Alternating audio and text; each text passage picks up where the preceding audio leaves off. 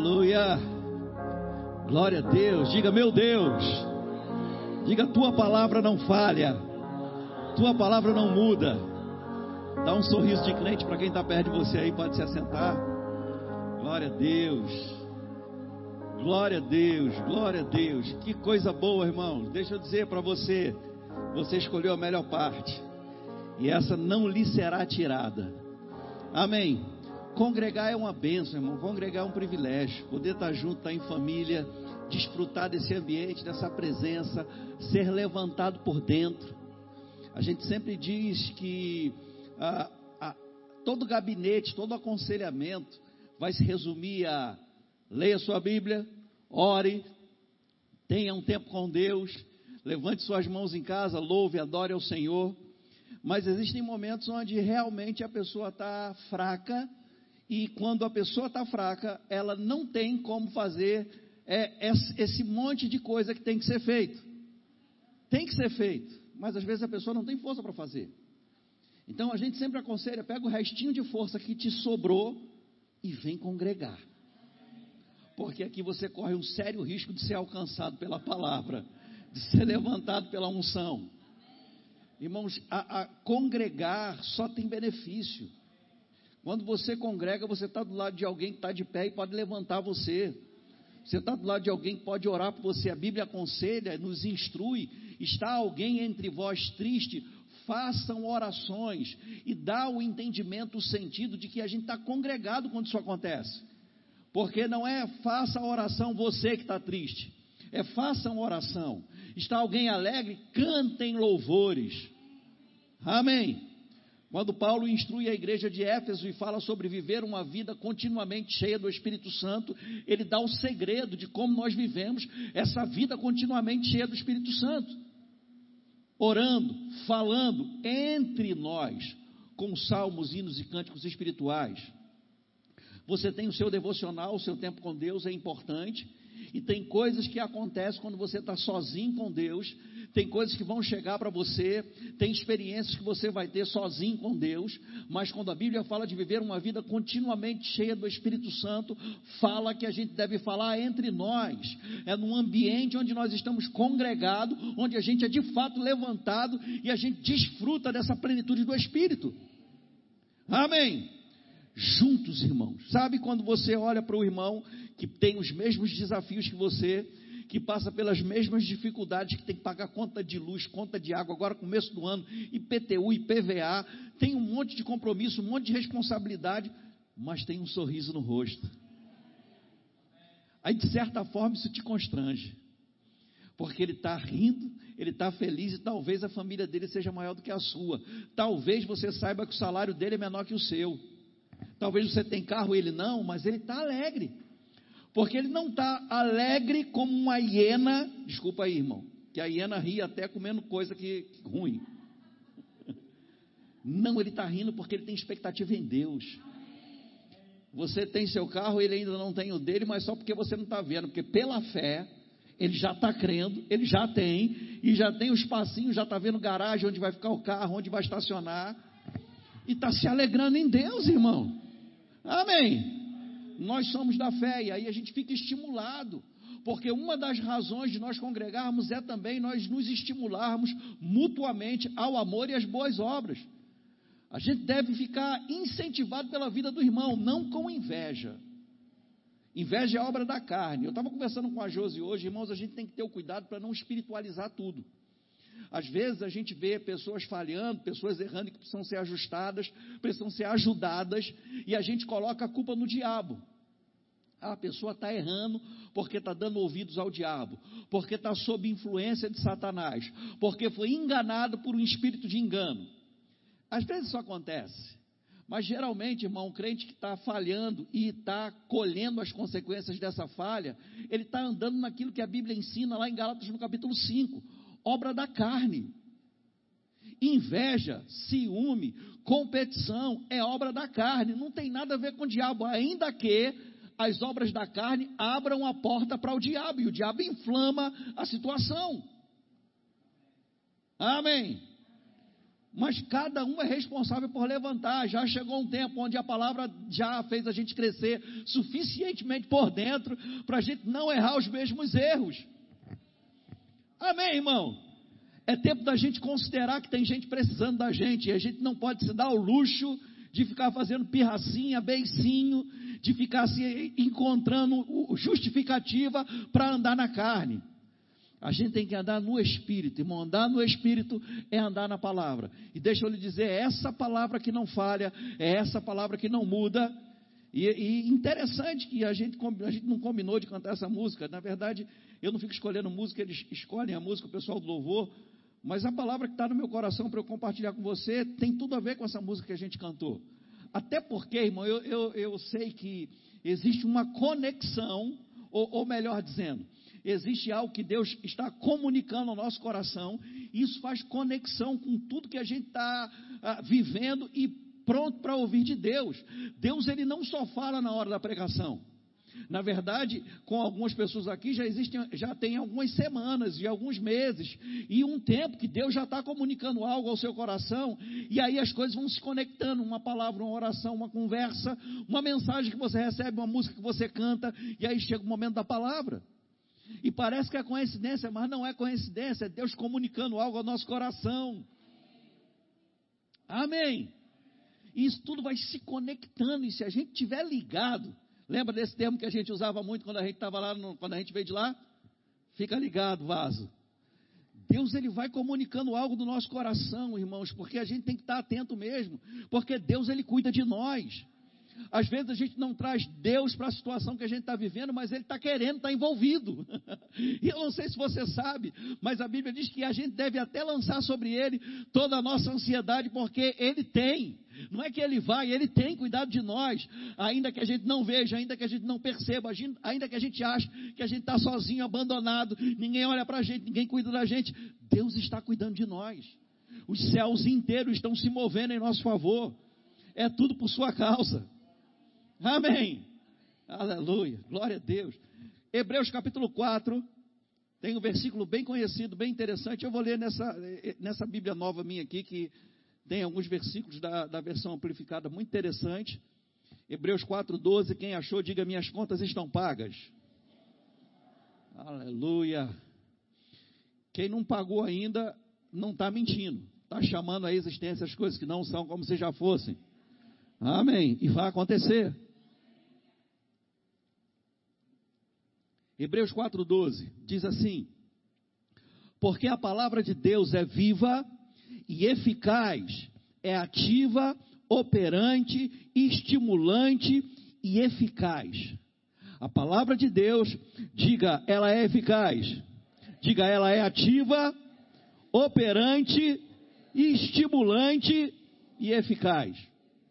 Sabe, irmão, deixa eu dizer algo para você, a gente vai continuar lendo, só olha um pouquinho para cá quando nada mais funcionar, a palavra de Deus continua funcionando. Qual o problema, irmãos? É que a gente procura a solução em vários lugares. A gente quer ouvir conselho de todo mundo para ver se a gente encontra algum conselho que mantenha a gente no erro que a gente está cometendo. Uma desculpa. Alguém que concorde com a gente. Mas sabe, nem sempre a palavra de Deus vai dizer que a gente está certo. E mesmo quando a palavra corrige a gente, a gente deve se alegrar porque o pai corrige ao filho a quem ama. É prova de amor, irmãos, a gente ser corrigido pela palavra. Mas deixa eu dizer isso para você: quando nada mais funcionar, a palavra funciona. Agora, não recorra à palavra apenas quando nada mais der certo. Que tal a gente procurar a palavra em primeiro lugar? Que tal a gente buscar o reino de Deus e a justiça de Deus, como Deus faz as coisas em primeiro lugar? Quando a gente faz isso, todas as coisas que nós precisamos nos são acrescentadas. Que coisa boa que não são substituídas, são acrescentadas. Deus tem acréscimos para fazer na nossa vida. Mas a prioridade deve ser a palavra. E sabe, irmão, a gente está vivendo um tempo, e, e, você deve ter percebido isso, que há, há um mover diferente de Deus, irmãos. Esse ano começou para uma boa parte dos crentes de verdade com algumas notícias tristes. Mas graças a Deus, Deus ele está se movendo.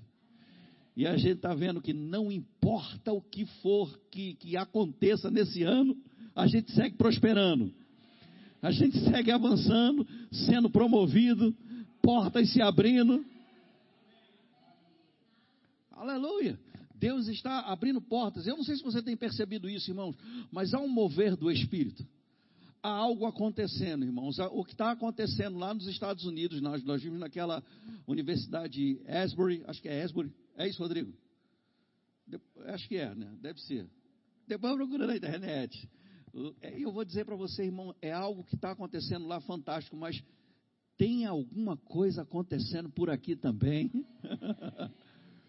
Sabe, irmão, o cuidado que eu quero hoje ter com você, a gente, a gente desfrutou de, de manifestações da presença tão poderosas nesses dias, mas tem algo que eu quero é, é, que você tenha um maior cuidado, é de não desconsiderar a palavra. O que vai manter a gente desfrutando da manifestação da presença é a gente andar na palavra, é reconhecer que a palavra funciona, irmãos. A gente pode desfrutar da palavra, a palavra sempre vai funcionar. Você pode descansar em Deus, que a palavra vai funcionar para você. Em qualquer área da sua vida, na sua vida financeira, eu sei que a gente fala isso, mas a vida da gente é uma só. Ah, eu tenho sucesso nessa área, mas nessa área eu não tenho. A minha vida eclesiástica está tudo bem, mas a minha vida conjugal tem alguns desafios. A gente só tem uma vida, irmão. Se não está funcionando numa área, está tudo escangalhado. Todas as outras áreas são afetadas. É por isso que Jesus, certa vez, falou para os seus discípulos: Até agora vocês não têm pedido nada ao meu Pai em meu nome. E ele disse: Pedis e recebereis, para que a vossa alegria seja completa e não parcial. Amém. Essa é a vontade de Deus. É por isso que a gente tem que colocar toda a nossa confiança na palavra, irmão. Se tem algo que você precisa se apegar, que eu preciso me apegar nesse tempo, é a palavra de Deus. Tem muita informação, ou, ou desinformação, se você preferir, muita inverdade em todos os meios de comunicação. A Bíblia, inclusive, diz que há muitas vozes no mundo e nenhuma delas, no entanto, sem propósito. Toda notícia tem um propósito, irmãos. Toda informação ou desinformação tem um propósito. Por isso, tenha os seus ouvidos fixos na palavra. Tenha os seus olhos fitados, como diz a Bíblia, na palavra. Continue se enchendo da palavra. Ela é viva e ela é eficaz. Quando a economia quebrar, a palavra continua funcionando. Amém. Ah, pessoas estão desesperadas agora com o preço do combustível. Deixa eu lhe dizer, não importa para quanto vai o combustível, o que, o que importa é que a sua fonte é inesgotável.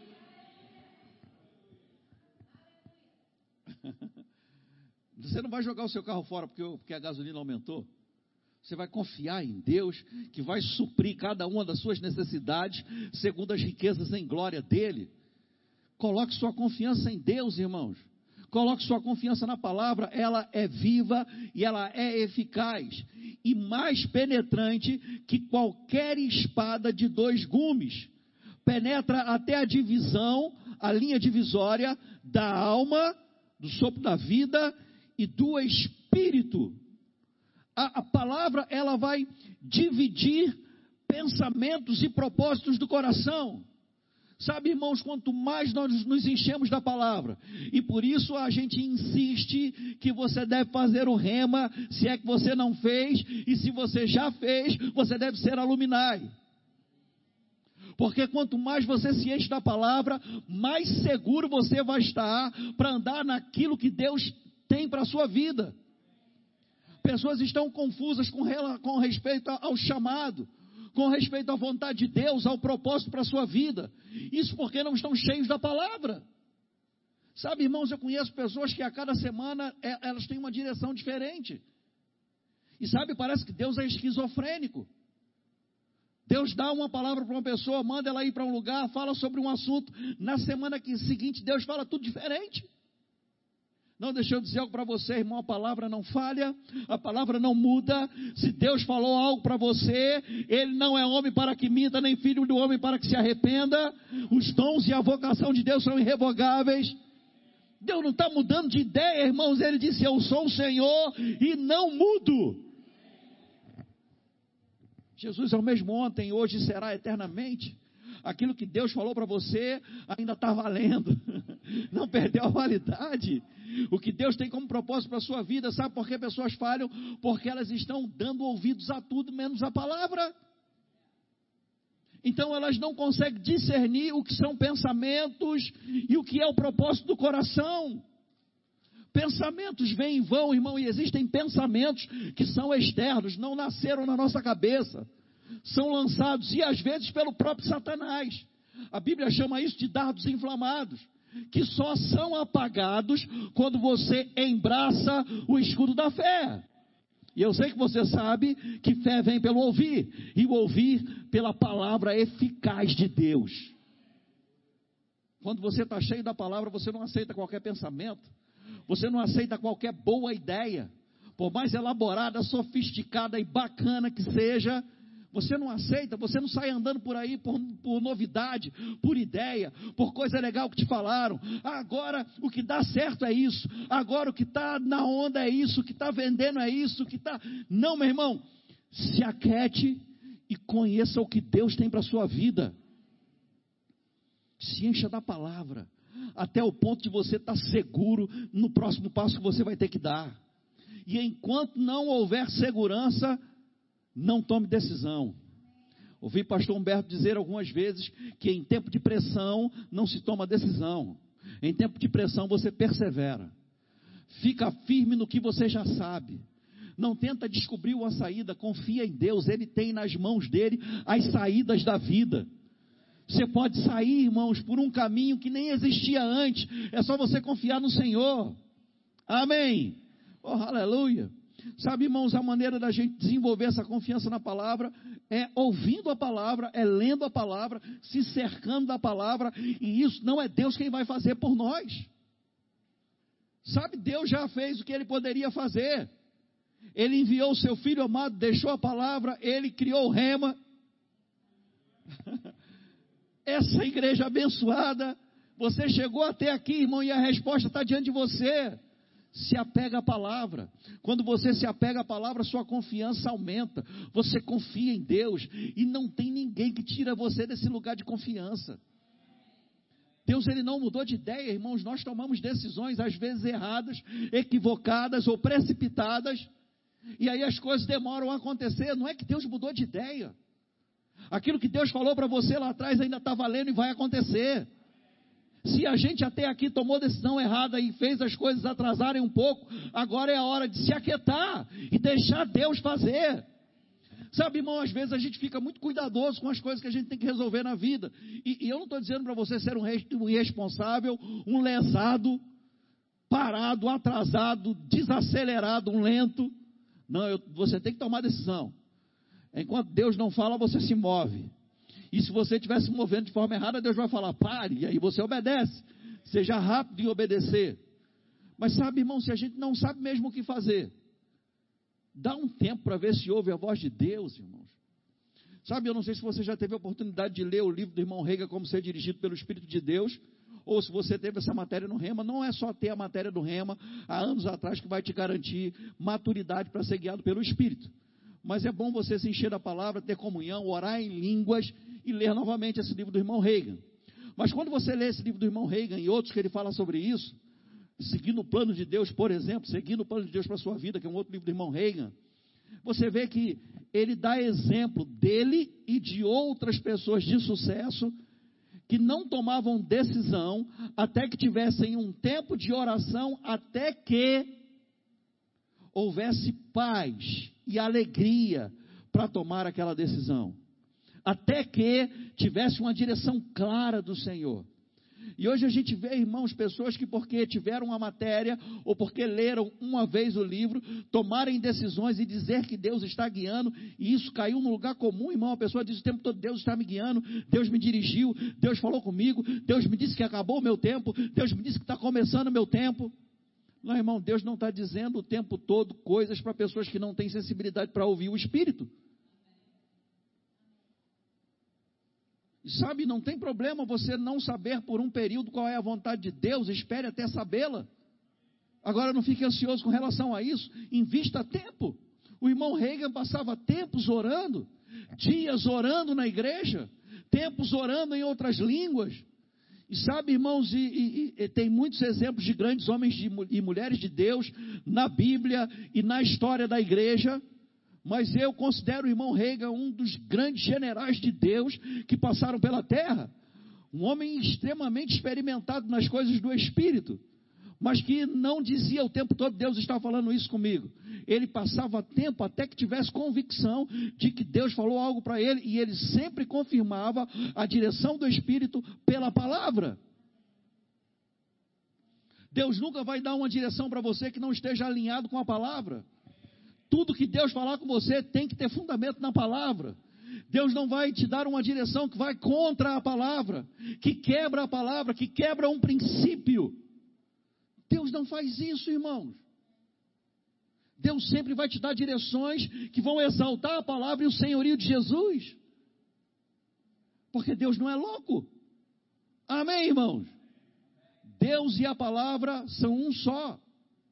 Se Deus falou algo para você, você pode procurar na palavra que está totalmente dentro dos princípios da palavra. Deus não vai dizer para um homem casado, largue sua esposa e vai casar com outra mulher.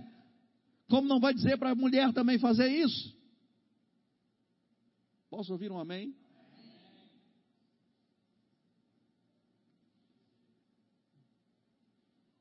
Alguém me disse, ah, Deus, é, eu não te. É, é.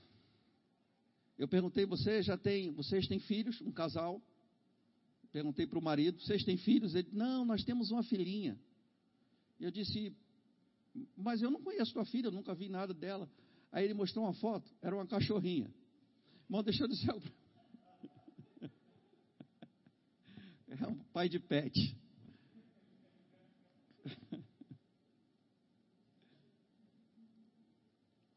Deixa eu tomar água que me contaram outra história essa semana. Eu não estou querendo falar aqui não. Mas deixa eu dizer algo para você, irmão, isso não tem nada a ver com a palavra. O pastor Rogério citou aqui, a Bíblia fala sobre você cuidar bem dos seus animais e cuidar bem não é fazer dele filho. Filho de gente é gente, irmão. E não substitui. Irmão. Posso ouvir um amém de vez em quando? Os, pelo menos os pais de pets falam aí um amém.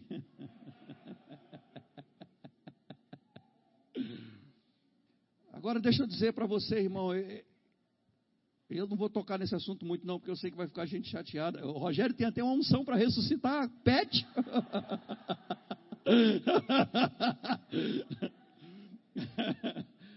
Mas deixa eu dizer algo para você, sério, irmãos. Ama a palavra. Ama a palavra, irmão. Se tem um primeiro lugar que a gente tem que correr é para a palavra, e nesse tempo a gente precisa estar cheio da palavra.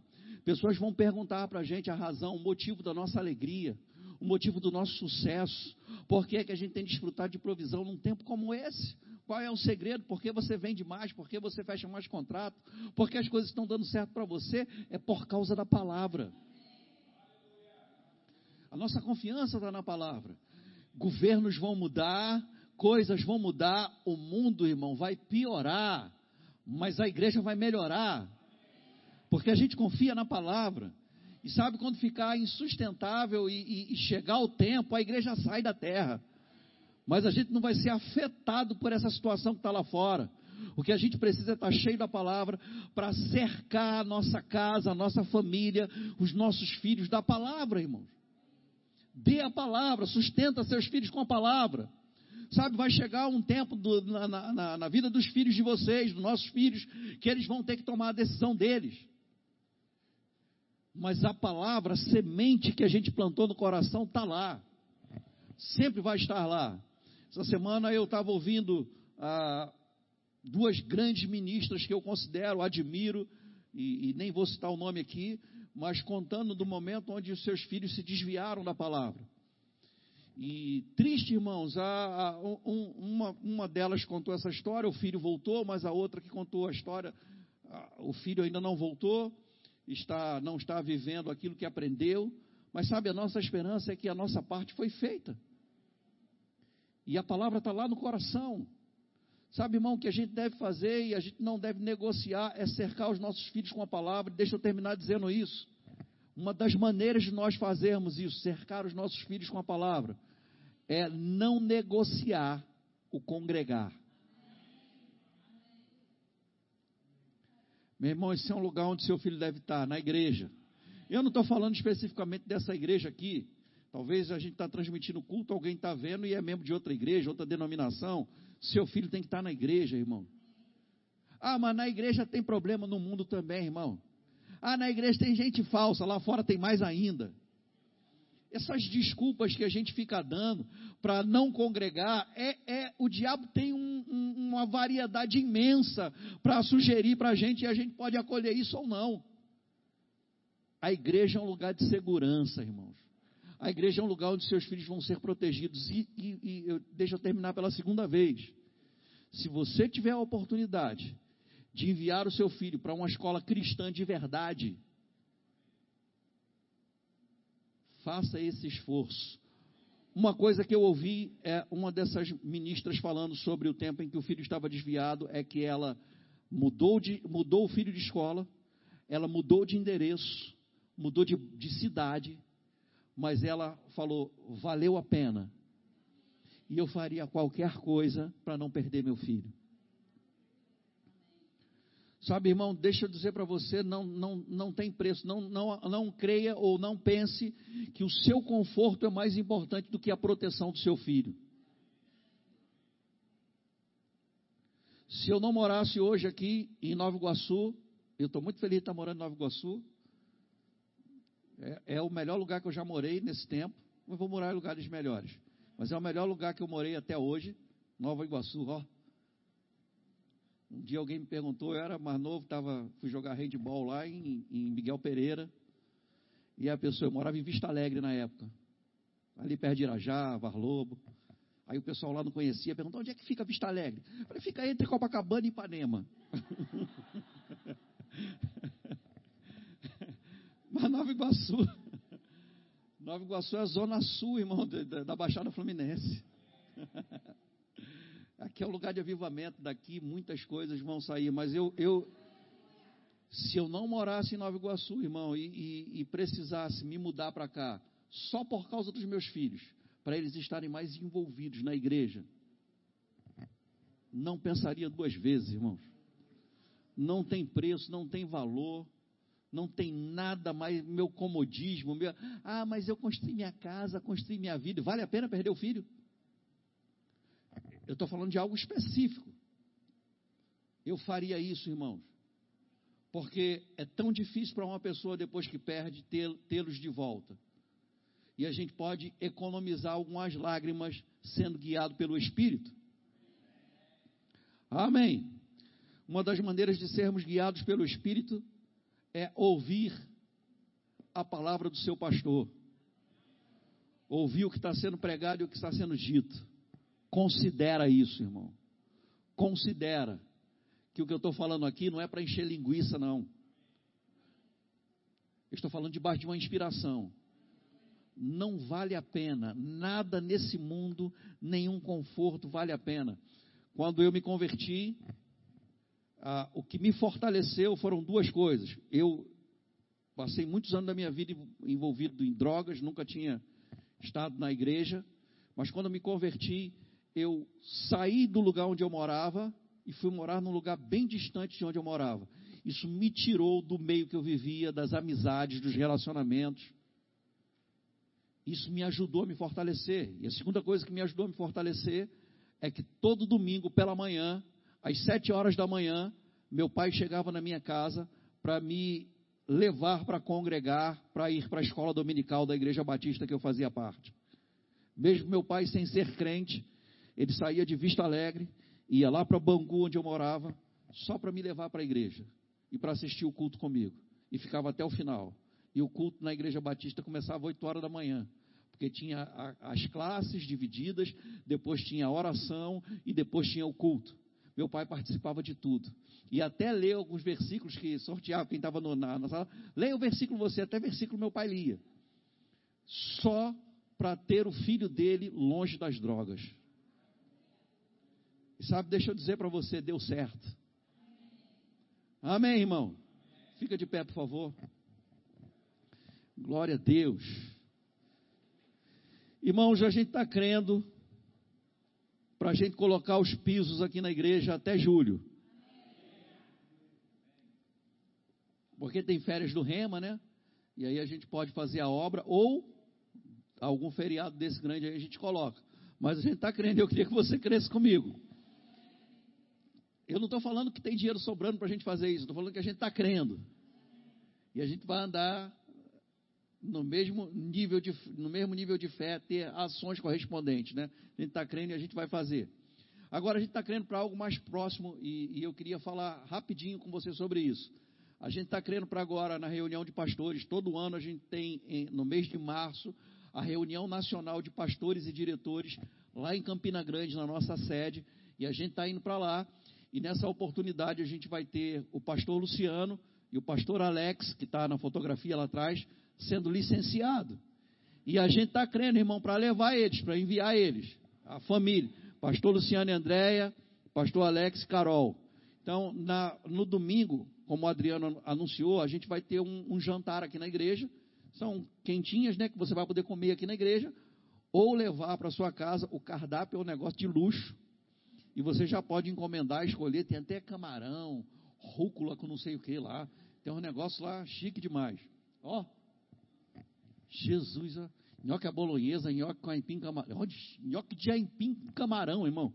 Espaguete com camarão e rúcula, espaguete a bolonhesa, panqueca de camarão, panqueca, panqueca de provolone com peito de peru para os fit aí. Luciano, né? Irmão, isso tudo tem o propósito da gente enviar eles. E a gente vai fazer também nesse domingo agora, que é culto de ceia, além da comunhão de bens eu queria te estimular a trazer uma oferta para semear na vida deles. Você tem um chamado, você tem um ministério, e o ministério começa com semente, irmão. Você pode semear na vida dessas pessoas e quando chegar o seu tempo, recurso vai chegar para você também. Amém. Glória a Deus. Eu quero orar com você, Pai, te damos graças, louvamos o teu nome. O Senhor é um Deus bom e nós cremos, Pai, que tudo está sendo providenciado. Nós já conseguimos ver pastor Luciano e Andréia, pastor Alex Carol lá em Campina Grande. Nos alegramos com isso. Vai ser um tempo proveitoso, poderoso no Senhor. E nós cremos, Pai, que tudo que está no seu coração vai acontecer. Agora, Pai, eu oro por cada família, cada casa aqui representada. E eu oro, Pai, para que nessas casas, nessas famílias, Pai, a Sua palavra seja exaltada a Sua palavra de fato seja autoridade em cada lar, em cada casa aqui representada, Pai. Que a Sua palavra poderosa, que já está no nosso coração e na nossa boca, ela seja sempre autoridade em cada decisão que a gente tem que tomar, em cada posicionamento que é requerido de nós. Pai, nós oramos, Pai, para que aumente a fome, para que aumente a sede da palavra, o desejo pela palavra, Pai, em nome de Jesus. Eu oro por cada um aqui, Pai, e declaro cada um aqui curado em nome de Jesus, do topo da cabeça à planta dos pés. Aqueles que entraram com dor vão sair daqui sem nenhuma dor. Nós cremos nisso, Pai. Cremos no poder da tua palavra operando. Em nome de Jesus. Você pode dizer amém? Glória a Deus. Então, domingo nós estaremos aqui às 18 horas. Tem mais alguma coisa? Não, né? E amanhã, como o pastor Adriano disse, nós temos a aula inaugural do Rema. E até amanhã tem desconto para matrícula, né? Amanhã termina, então aproveita. Vai ser poderoso. Eu fiquei sabendo que vai vir um bom professor amanhã aqui. Então, se você vier, vai ser abençoado, vai experimentar o que é o Rema, essa atmosfera. E no dia 11, está me mostrando aqui o pessoal, vai ter o Prosperar com o Bruno, vai estar ministrando, compartilhando. Ele é um empresário de sucesso e é graduado aqui do Rema, se graduou com a gente vai ser uma benção. Se você é empresário, homem de negócio, mulher de negócio, tem um, um desejo de começar algo, você tem que estar nesse prosperado dia 11 de março. Amém? Dá um beijo, pelo menos 5 mil membros, vá em paz. A gente se vê no, amanhã na aula e no domingo.